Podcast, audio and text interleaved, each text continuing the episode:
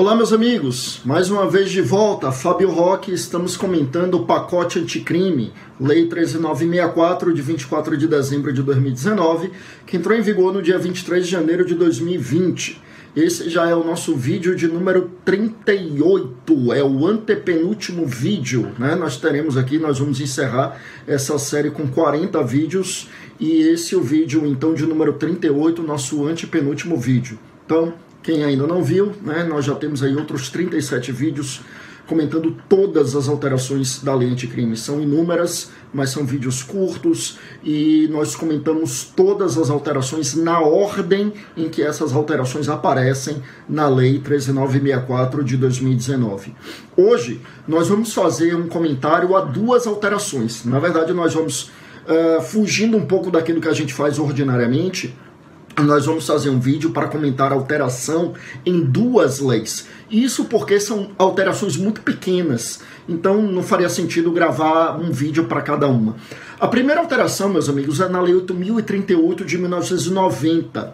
Essa lei é a que trata do procedimento no âmbito dos tribunais, não procedimento em matéria recursal, o procedimento quando da competência originária dos tribunais. Então, por exemplo, um prefeito que comete um crime ou é acusado da prática de um crime e vai ser julgado em um tribunal de justiça ou no Tribunal Regional Federal, caso seja crime federal.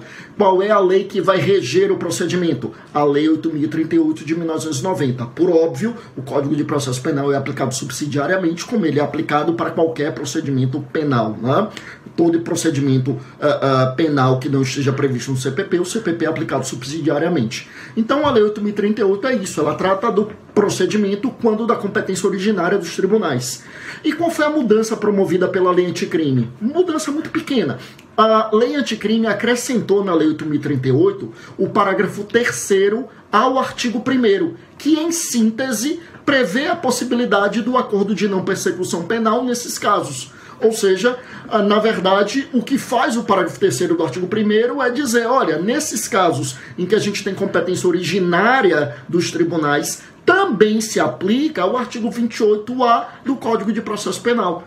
Porque se você for analisar o parágrafo 3 parece que ele tem ali os requisitos mas são os mesmos requisitos do artigo 28A do CPP. Ou seja, que o sujeito tenha confessado formal e circunstanciadamente a prática do crime, que se trate de crime sem violência ou grave ameaça, com pena mínima inferior a 4 anos. Isso está no parágrafo 3 do artigo 1 da Lei 8038 agora. Só que, eu repito, são os mesmos requisitos lá do artigo 28A do Código de Processo Penal, que trata do acordo de não persecução penal. Por isso que eu disse, é uma mudança muito simplória, muito importante, mas uma mudança muito pequena. Na prática, é só dizer para os procedimentos, quando da competência originária dos tribunais, também é possível, em tese, o acordo de não persecução penal, respeitados todos os requisitos lá do artigo 28A do CPP. E claro, nós temos aqui dois vídeos para comentar o acordo de não persecução penal. É um tema muito rico e, portanto, quando a gente foi tratar das mudanças, né, ou seja, da inclusão do artigo 28A no CPP, promovida pela lei anticrime, nós segmentamos em dois vídeos. Eu vou tentar colocar o link aqui para quem ainda não viu ou para quem viu.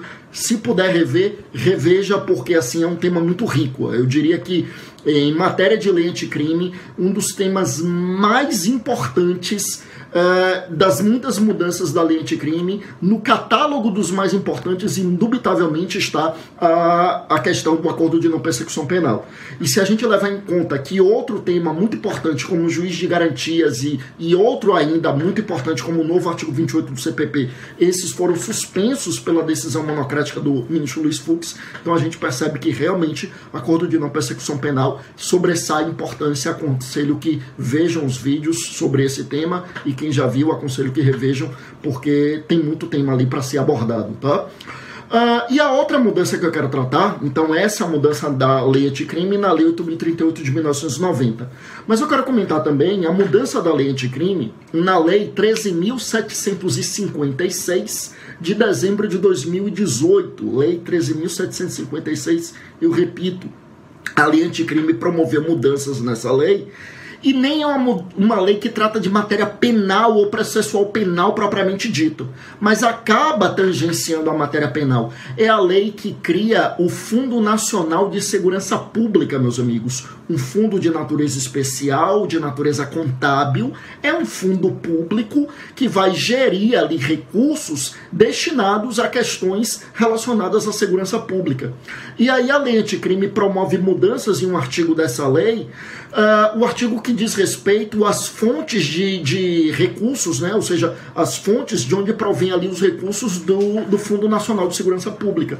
E aí a lei anticrime acrescenta quatro hipóteses. Além das hipóteses que já estavam, estavam também constituem ali fonte de recurso do Fundo Nacional de Segurança Pública.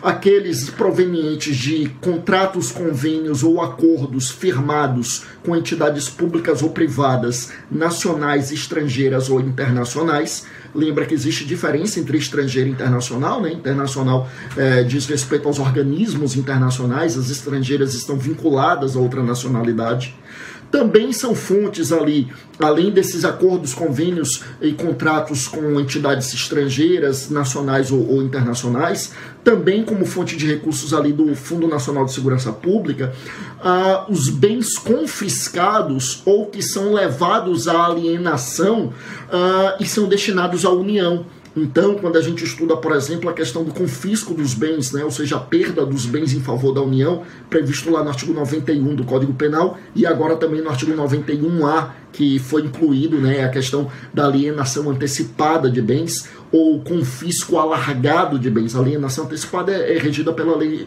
pela lei de drogas, mas o confisco alargado de bens, que agora é o artigo 91A do Código Penal, então aqueles bens que são destinados à União também são fonte de recurso aí da, do Fundo Nacional de Segurança Pública. Também, meus amigos, os valores das fianças quebradas ou perdidas. Então, a fiança quebrada, a fiança perdida, os valores ali podem ser fonte de recurso também do Fundo Nacional de Segurança Pública. E, por fim, as questões ali atinentes a, aos rendimentos das aplicações do fundo. Então, eu repito, quatro novas fontes ali de financiamento do Fundo Nacional de Segurança Pública.